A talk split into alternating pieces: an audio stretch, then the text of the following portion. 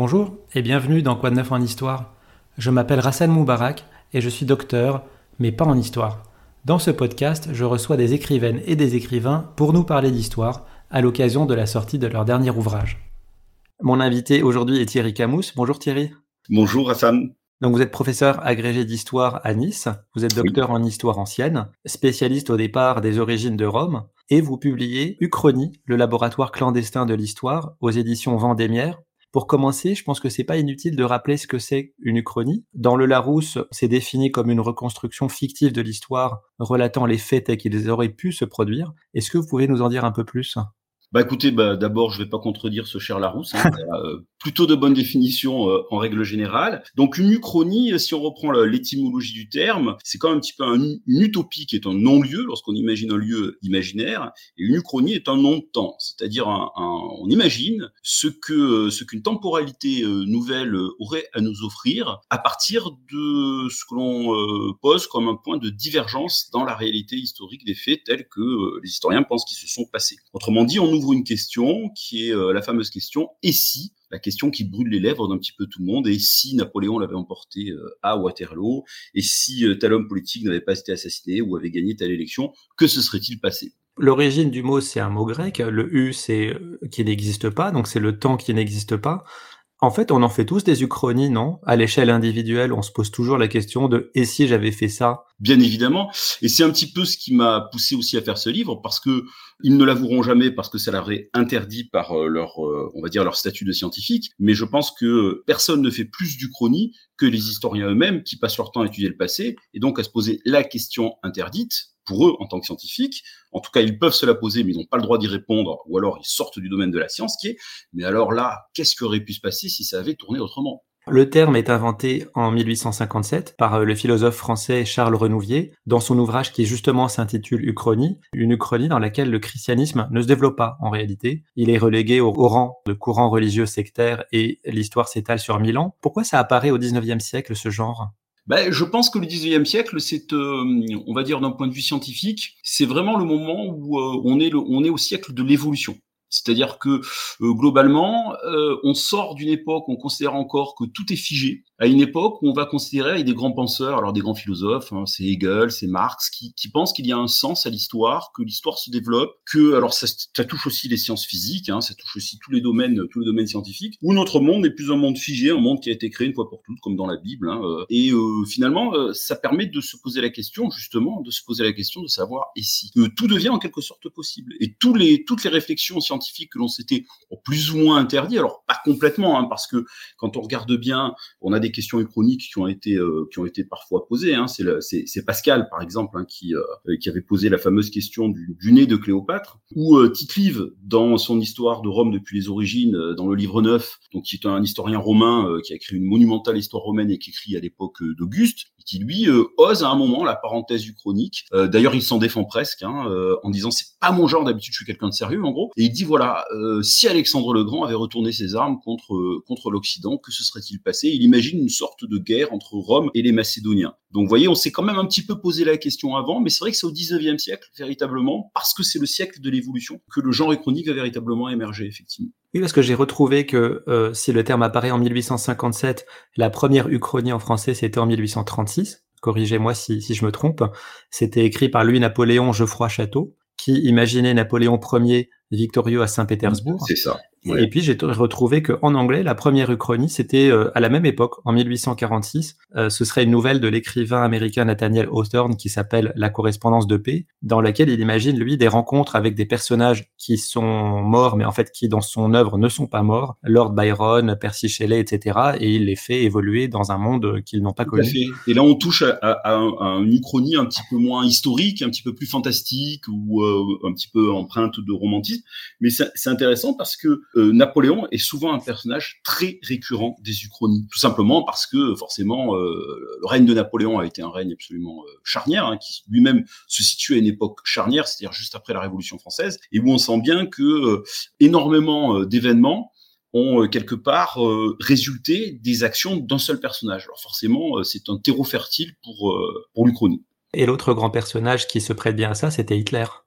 Ah oui, alors ça, effectivement, euh, que n'a-t-on euh, glosé sur le fameux et si Hitler avait disposé de tels moyens, de tels moyens, ou, euh, ou avait gagné la Seconde Guerre mondiale? Et c'est d'ailleurs pour ça que moi, personnellement, dans, les, dans le choix que j'ai fait, on y reviendra plus tard, des, des uchronies que j'ai souhaité traiter dans cet ouvrage, j'ai pas voulu m'attacher à, des, à ce type de questions. J'ai voulu essayer de, de porter mon regard sur des points de divergence qui m'apparaissent comme étant plausibles. C'est-à-dire qu'en gros, si Hitler gagne la Seconde Guerre mondiale, c'est pas possible. Donc au fond, parlons d'autre chose. Si le Sud gagne la guerre de sécession, le Sud ne peut pas gagner la guerre de sécession, il peut éventuellement retarder sa défaite. Donc pour moi, une uchronie, dans le genre euh, selon lequel j'ai essayé de la traiter, c'est-à-dire avec une approche malgré tout historique pour un objet qui, lui, ne peut pas être historique en soi, eh bien, euh, il doit y avoir un, un, minimum un enjeu, un enjeu de compréhension de l'histoire. Et donc c'est pour ça que j'ai essayé de m'intéresser à des points de divergence qui auraient eu des chances tout à fait euh, importantes de se passer dans la réalité.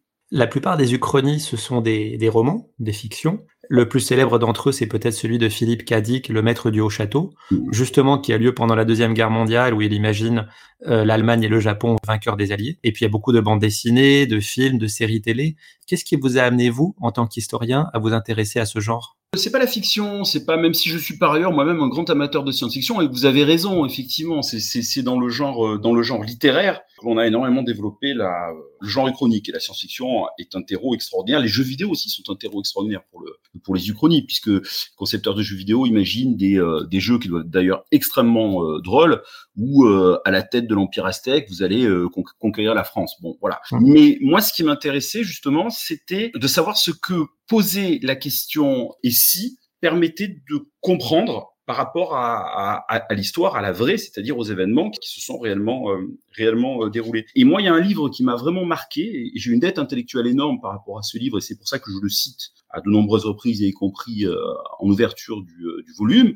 C'est le mmh. livre d'Aldo Scavone et la Storia Spezzata, l'histoire brisée, la romantique de, et l'Occident moderne, qui est un livre qui a maintenant plus d'une vingtaine d'années, où l'auteur ne fait pas de l'Uchronie, mais il se, pose, il se pose la question de savoir pourquoi, à l'époque des Antonins, euh, au deuxième siècle après Jésus-Christ, alors que euh, finalement, ben euh, voilà, Rome domine le monde, on est en pleine Pax Romana, on a l'impression que tout va bien, et puis finalement, on a affaire à une, à une société inquiète qui accumule énormément de difficultés, qui vont d'ailleurs ressurgir dans ce qu'on a appelé la crise du, du troisième siècle, ce qui l'amène quelque part en creux à se demander quels sont les virages qui ont au fond été ratés, quels sont les embranchements qui ont été pris par l'histoire, qui fait qu'à un moment, on n'a pas eu une évolution de cet empire romain plus linéaire. Est-ce qu'au pourquoi l'Empire romain finalement s'est effondré, pourquoi on a accumulé tous ces blocages économiques, politiques, intellectuels, qui font que finalement on n'est pas passé directement de l'Empire romain à la Renaissance en faisant, alors ça va pas plaire à mes amis médiévistes, hein, mais l'économie, si je puis dire, d'un Moyen Âge euh, qui n'a pas toujours été euh, une période très euh, très heureuse. Et donc ce, livre, moi personnellement, m'a énormément marqué. Et le, le, contenu de ce livre,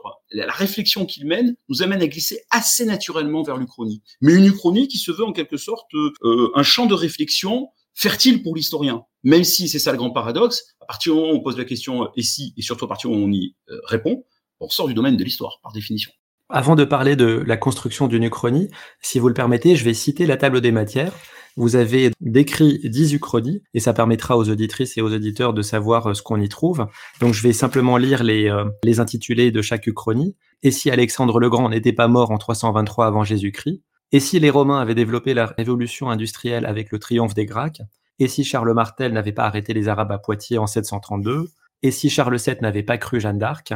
Et si la Chine avait découvert l'Amérique au XVe siècle?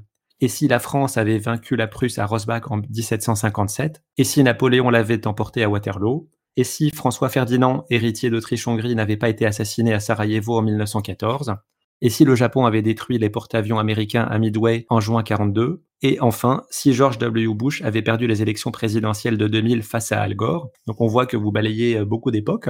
L'Uchronie, on l'a dit, est centrée sur un point de divergence, c'est-à-dire un moment où le réel de l'histoire est abandonné et puis on explore ensuite l'univers des possibles. Comment vous choisissez ce point de divergence? Quelle est la méthode scientifique que vous utilisez pour écrire l'histoire alternative? Il y, a deux, il y a deux choses. Bon, en gros, le, choix du point de, de divergence, pour moi, c'est déjà quelque chose d'important. Donc, comme je vous disais, il faut que ce soit un point de divergence qui soit crédible effectivement, une bataille peut basculer parce que euh, c'est un événement qui est extrêmement chaotique par lui-même.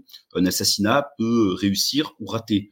euh, George W. Bush est élu en 2000, alors qu'après euh, plusieurs semaines, on a recompté euh, les voix et à quelques centaines de voix d'écart. Ça, c'est ça qui m'intéresse à la base, c'est aussi de mettre l'accent sur le fait que finalement, on a parfois des points de divergence. L'histoire se joue parfois à pas grand-chose, à petite cause, parfois très grands effets. Ensuite, j'ai fait, enfin, j'ai essayé de faire en sorte que chaque uchronie ouvre un champ de réflexion, on va dire, intéressant qui n'est pas forcément de conclure que le point de divergence en fait a tout changé. Ça peut même être le contraire. On peut très bien imaginer euh, euh, un événement un événement que tout le monde imagine comme étant euh, fondateur, un grand tournant de l'histoire, euh, un, un, vrai, une vraie rupture.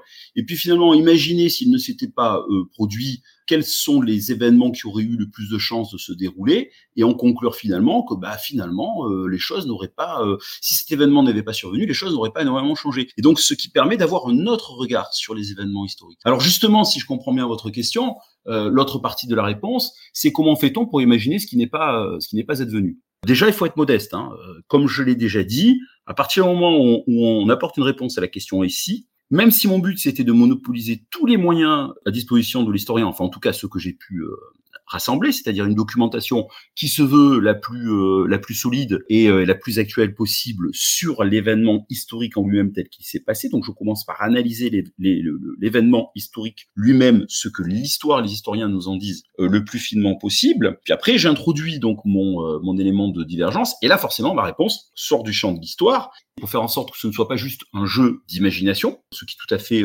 acceptable pour les auteurs de science-fiction, les romanciers, les concepteurs de jeux vidéo. Donc j'ai essayé d'introduire l'idée sur laquelle on pourrait avoir d'abord le champ du probable, qui concerne souvent les euh, comment dire les, les, euh, les, faits que l'on peut envisager euh, juste après le point de divergence, c'est-à-dire que plus on s'éloigne temporellement du point de divergence et plus ça devient difficile de statuer. Donc on peut dire que certains événements auraient probablement pu se passer, là on peut être relativement affirmatif. Ensuite, j'ai essayé de distinguer derrière ce qui est possible. Donc là, on prend de la distance par rapport au point de divergence. Donc les événements probables ont de possibles implications. Et ensuite, euh, rien ne nous euh, empêche d'ouvrir les portes de l'imaginable. Et là, dans l'imaginable, dans les uchronies que je traite, c'est en fait la partie la plus courte, parce qu'en fait, euh, ça s'arrête très vite, ça s'arrête très vite, parce que là, effectivement, comme on peut tout imaginer, c'est là où finalement ça a le moins d'intérêt. J'essaie aussi parfois de baliser ce qui me semble inimaginable. C'est-à-dire qu'en gros, on ne peut pas tout envisager par rapport aux, suites à donner à un événement. Prenons un exemple, Thierry, justement, pour euh, se rendre compte de comment euh, vous construisez les uchronies et ce qu'on y trouve.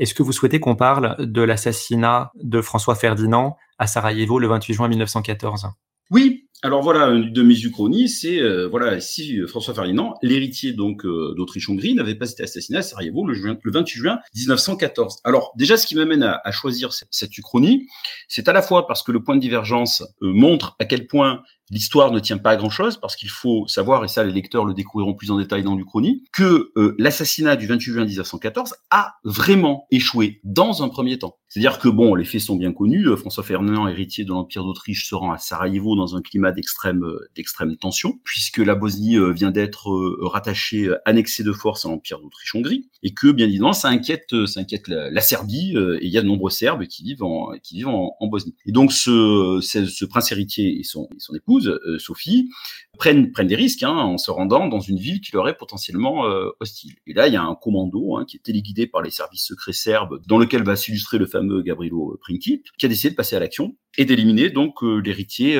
l'héritier de l'Empire d'Autriche. Dans les faits réels, il y a un, un Gabrinovic, un, des membres du, du, commando, qui au passage de la décapotable, riche idée d'ailleurs de circuler en décapotable dans un mmh. climat, qui envoie une bombe sur la voiture et la bombe en fait ricoche sans doute sur le, cadre extérieur de la, de la voiture.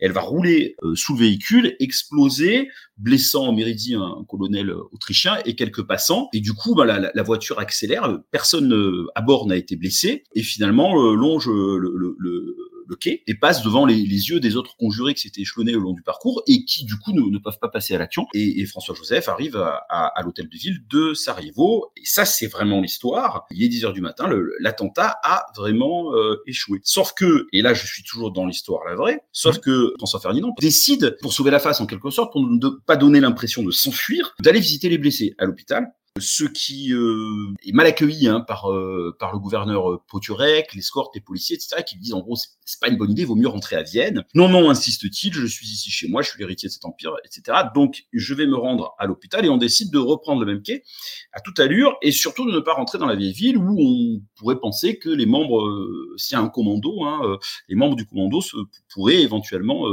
se tenir. Et donc les, voitures repartent, sauf que dans la panique, on a euh, oublié d'avertir le, les, chauffeurs du changement d'itinéraire. Et eux, ils sont toujours sur l'idée qu'on va, euh, va suivre le protocole et qu'on va se rendre au musée. Et donc finalement, les, les voitures s'engagent dans la vieille ville. Poturek, euh, qui comprend cette erreur d'itinéraire, fait signe à tout le monde de s'arrêter pour faire demi-tour. Et là, patatras, en fait, on s'arrête devant Gabrielo Princip, qui n'en croit pas ses yeux, qui est médusé, mmh. et qui, bien évidemment, alors il, il peut pas sortir de bombe parce qu'il y a trop de monde autour de lui, donc il sort, il sort son revolver et il envoie deux balles, une pour Sophie et une pour euh, pour François Ferdinand, ce qui, on le sait, aura comme implication déclencher la Première Guerre mondiale.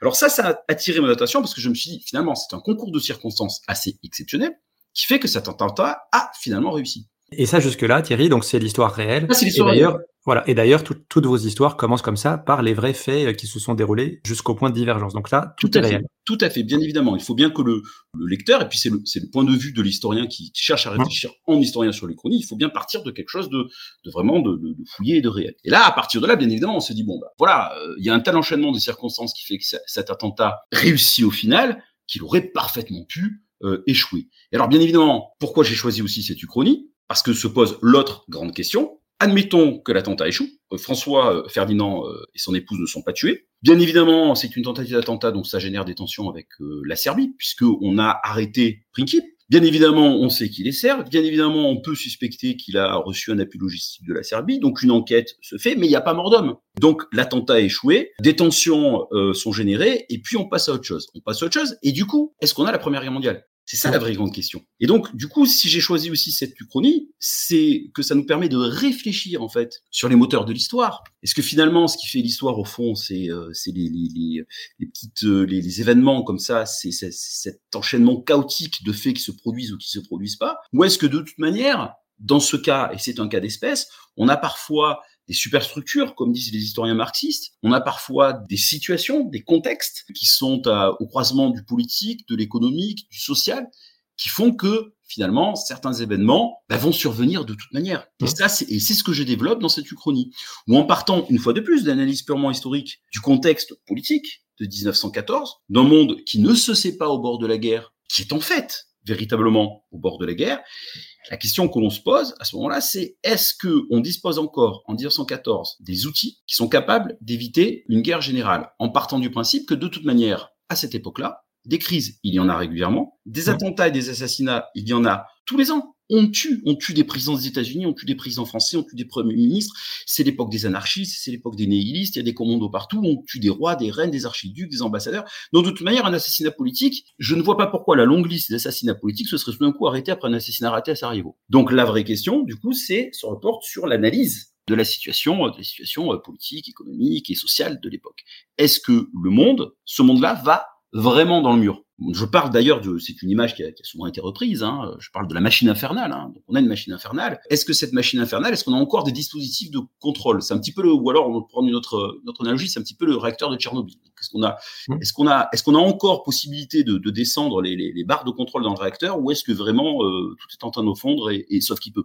La question qui est posée ici, comme dans les autres, c'est est-ce que une décision, un personnage peut influer sur le cours de l'histoire ou est-ce que le contexte est supérieur à la décision prise par les, les personnages? C'est effectivement euh, une, une, question, on va dire, assez, euh, assez récurrente dans le, dans le genre chronique. Et c'est en ça aussi que c'est intéressant, que c'est en, en soi un vrai, euh, un vrai laboratoire d'idées, une vraie, une vraie façon de faire de l'histoire, au fond, par la fiction. C'est que ça nous permet de nous poser peut-être des questions que la simple analyse des faits ne nous aurait pas permis de fouiller de cette manière-là.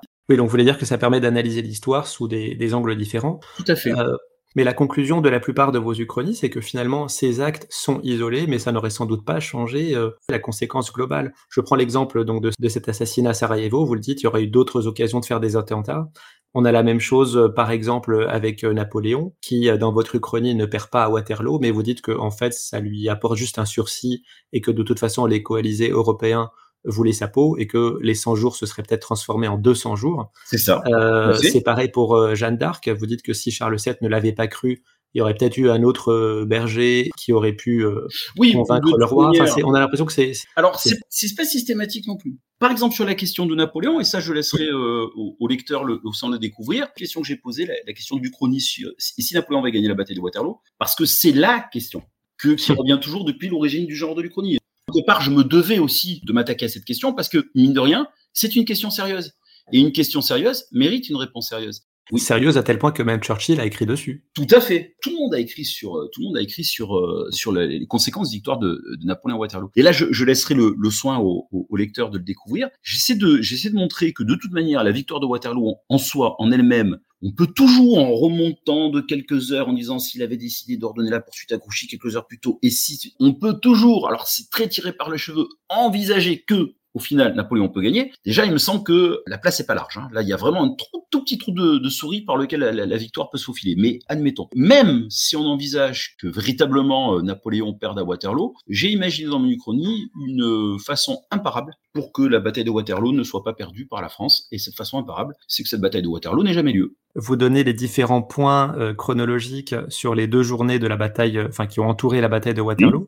Il y a même des cartes d'état-major qui indiquent comment ça aurait pu se passer différemment. Mais effectivement, on sent bien qu'au bout du compte, euh, c'était mal engagé et que le meilleur moyen, c'était d'éviter la bataille. Ouais. C'est vrai que vous le, et, vous le dites. Et il y avait un moyen. Et puis, il y a une des uchronies que je développe. Alors, vous avez raison, souvent, et c'est important ce que vous dites. C'est, c'est vrai que souvent, le genre uchronique peut aussi mener à la conclusion sur laquelle, mais finalement, un événement, prenez l'exemple de Jeanne d'Arc, effectivement, un événement comme euh, l'arrivée de, de, Jeanne d'Arc à la cour de France, etc., n'est pas forcément euh, l'événement décisif que l'histoire en a fait. C'est un accélérateur, Jeanne d'Arc. Bien sûr que c'est un accélérateur.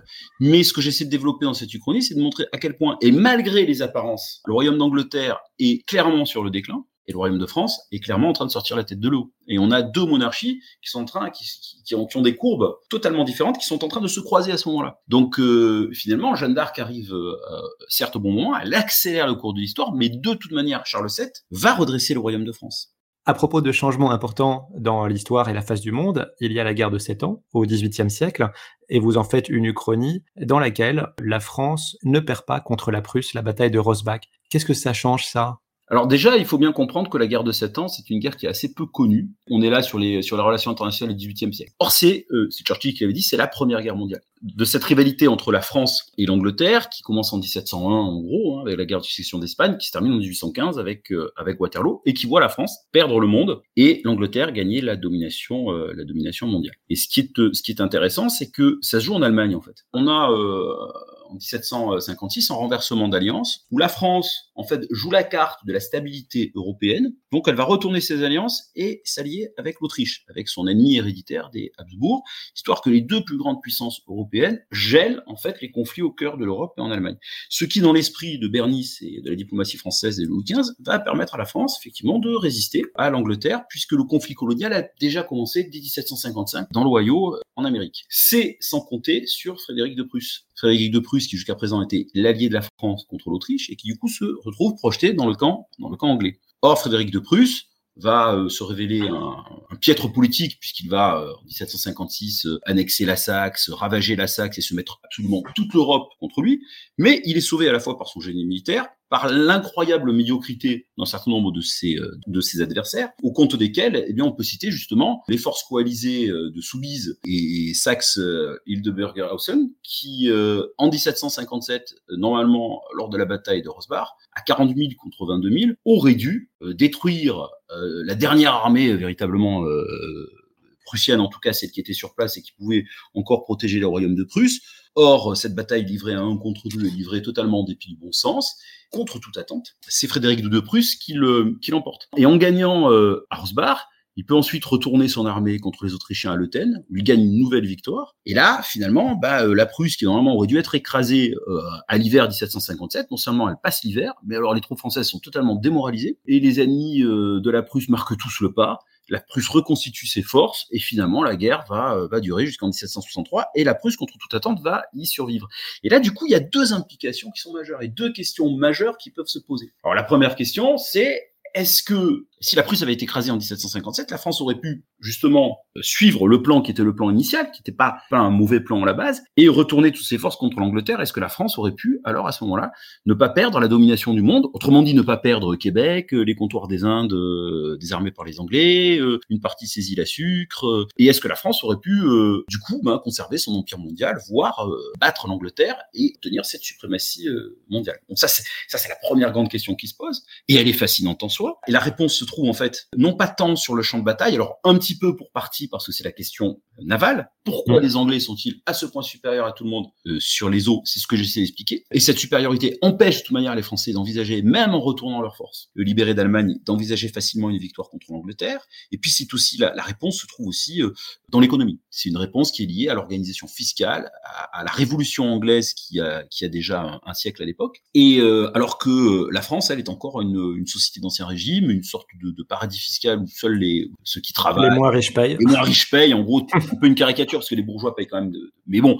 on sait très bien que les ordres privilégiés sont dispensés de l'impôt, alors qu'en Angleterre, la contribution fiscale est beaucoup plus importante. Donc l'Angleterre, c'est trois fois moins peuplé que la France, mais c'est beaucoup plus riche. Et l'Angleterre s'endette. L'Angleterre émet des bons pour euh, financer la Navy, et donc contrairement à nos euh, à nos politiques euh, européens et autres d'aujourd'hui, eh bien les Anglais à l'époque avaient compris que c'était la dette qui était le levier de développement des sociétés. Donc contre ça, je pense que la France a pas grand-chose à faire globalement. Mais l'autre question qui est aussi fascinante, c'est que si la Prusse est écrasée à ce moment-là, et la Prusse à ce moment-là est humiliée, parce que c'est la Prusse qui a saccagé la Saxe, qui a déclenché la guerre en 1756 de façon euh, brutale, Frédéric euh, euh, s'expose à une volonté de revanche, non seulement des Saxons, mais aussi des Autrichiens, puisque l'Autriche-Hongrie va vouloir reprendre la Silésie. La Silésie, c'est la région la plus riche d'Europe centrale à l'époque. Et donc, on s'imagine une Prusse dépecée, vaincue et dépecée, qui aurait été dans l'incapacité de jouer un rôle de très grande puissance, celui qu'elle assumera hein, à l'époque napoléonienne, puis ensuite à l'époque de Bismarck. Autrement dit, ça semble impossible de penser que c'est euh, autour de la Prusse, comme ça a été le cas historiquement avec Bismarck en 1871, que l'Allemagne va, euh, se réunifier. voilà, va se réunifier moi, je pense hein, que de toute manière, Allemagne, il y aura, comme il y aura Italie à l'époque, parce qu'il y a un vrai nationalisme allemand, parce qu'il y a une vraie langue allemande, parce que c'est une vraie question qui est posée d'ailleurs historiquement au Congrès de Vienne euh, en 1815, qui revient en 1848. Le musée de l'Allemagne était en marche. Mais ce sera pas cette Allemagne-là, c'est-à-dire ce sera pas cette Allemagne belliciste, ce sera pas cette Allemagne militariste, ce sera pas cette Allemagne raciste, ce sera pas cette Allemagne pan-germaniste et obsédée par euh, un complexe d'infériorité, de l'encerclement, etc., qui est cette Allemagne inquiétante du Second Reich, qui euh, annonce, au-delà de la défaite de 1914, la main du Troisième Reich. Donc les implications, là, par contre, sont absolument colossales, voire même incalculables. Oui, euh, deux siècles après. Oui. Euh, je, je, reviens à ce qu'on avait dit au départ. Donc, pour euh, l'Uchronie est un genre romanesque au départ. Plus près de nous, il y a eu Les Bienveillantes de Jonathan Littell qui a gagné le prix concours en 2006 avec énormément de ventes. Donc, dans ce livre, on trouve un personnage fictif qui participe au massacre perpétré par les nazis, comme officier SS. Est-ce qu'on a des exemples comme ça, succès de librairie ou de cinéma, qui ont pu réactiver des recherches historiques autour d'un champ d'études donné? Oh, pas à ma connaissance. Très honnêtement, le, le, on va dire que globalement, les, les, historiens répugnent vraiment à même à s'inspirer de ce type de réflexion pour leurs travaux. C'est-à-dire qu'il faut bien comprendre quelque chose, c'est qu'un historien qui ose apporter une réponse à la question « et si ?», même si elle a été mmh. posée par d'autres, il rompt un tabou absolu. Il se met totalement hors la loi vis-à-vis de la, de la profession et, et, de, et de ses pairs. Honte à lui, honte à moi. C'est d'ailleurs pour ça que le sous-titre de mon livre, c'est le laboratoire clandestin de l'histoire. C'est-à-dire que surtout, n'en parlons pas. Hein, il faut surtout pas mm. qu'on sache que j'ai écrit ce livre parce que sinon ça risque d'être euh, d'être très grave pour moi. Donc le laboratoire dans le sens bien évidemment où ça permet de réfléchir, dans le sens aussi où, l'historien est privé de laboratoire au sens du laboratoire dans lequel on produit des expériences qui permet de recréer euh, les conditions du réel en enlevant, en ajoutant euh, certaines variables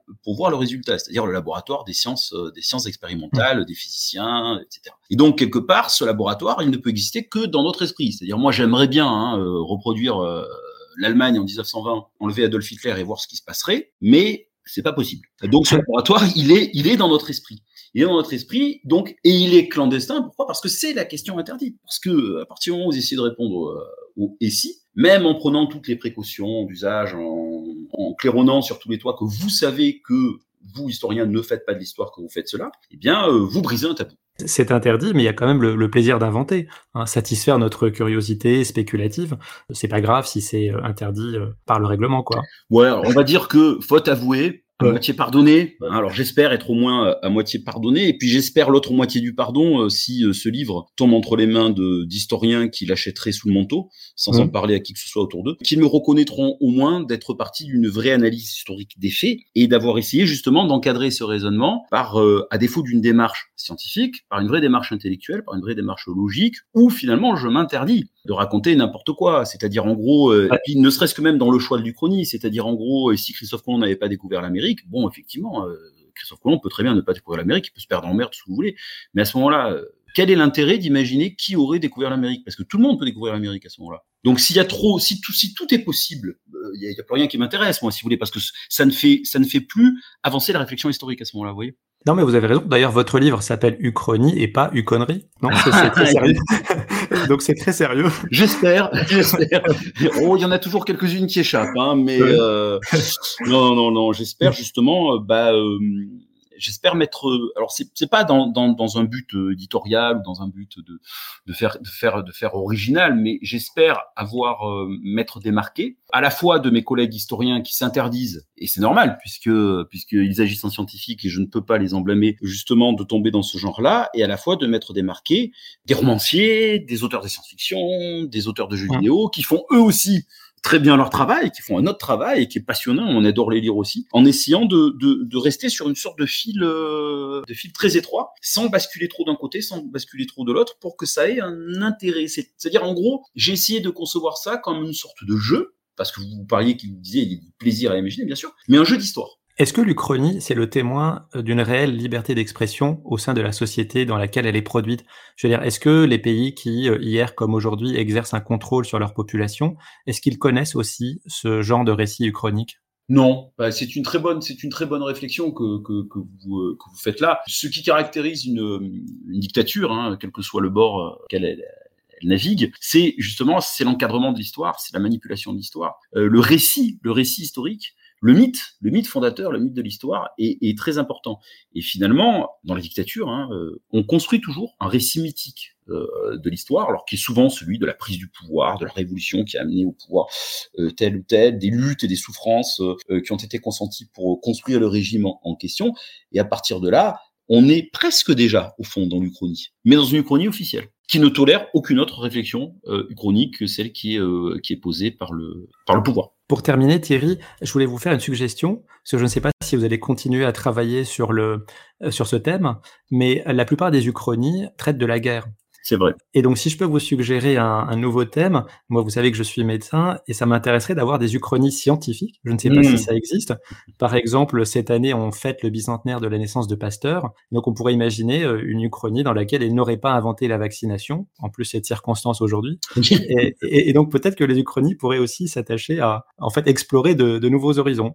Mais vous savez, j'ai essayé hein, dans le dans, dans, le livre, alors notamment sur l'Uchronie sur euh, sur la révolution euh, sur la révolution industrielle et Rome. J'ai essayé aussi à travers l'idée de la Chine, la navigation chinoise, alors en la formulant de façon un peu provocatrice. Euh, et si les Chinois avaient découvert l'Amérique, ils pas découverte, hein, on est bien d'accord, et puis ils mm. la découvriront pas de toute manière. Mais la question a été posée par d'autres, donc c'est pour ça que j'essaie d'y répondre aussi. J'ai essayé aussi d'aborder un petit peu le champ davantage, le champ des idées, le champ de la science, le champ du social, de l'économique. Mais on tombe effectivement, vous avez raison, on tombe toujours et on tombe trop souvent sur les facteurs, sur les questions politiques, sur les guerres notamment, sur les assassinats, sur les élections, parce que ce sont des comment dire des terreaux fertiles pour l'Uchronie, parce que une bataille, une guerre, c'est tellement chaotique en soi que le, le, on va dire le potentiel uchronique, il est il est immédiat, il est évident. Et puis je dirais aussi quelque part, vous avez raison aussi, mais je dirais aussi quelque part que n'étant pas moi-même scientifique, euh, je, je, sors, j'essaie de sortir, je l'ai fait dans, dans, les deux exemples que je vous ai donnés, par exemple, j'essaie de sortir un petit peu de ma, de ma spécialité. Déjà que je sors de ma période de spécialisation hein, en termes euh, chronologiques, euh, mais bon, bien évidemment, on est, on est beaucoup plus à l'aise dans ce qu'on connaît, dans ce qu'on maîtrise le mieux, bien sûr. En tout cas, la lecture de ces dix histoires est vraiment passionnante. Merci beaucoup, Thierry Camous, d'avoir accepté cette invitation. C'est moi qui vous remercie. Je rappelle le titre de votre livre, Uchronie, le laboratoire clandestin de l'histoire. C'est aux éditions Vendémiaire et c'est disponible en librairie. Quant à moi, je vous remercie de nous avoir suivis et je compte sur vous pour vous abonner sur votre appli de podcast favorite, nous suivre sur les réseaux sociaux et je vous donne rendez-vous pour un prochain épisode. À bientôt!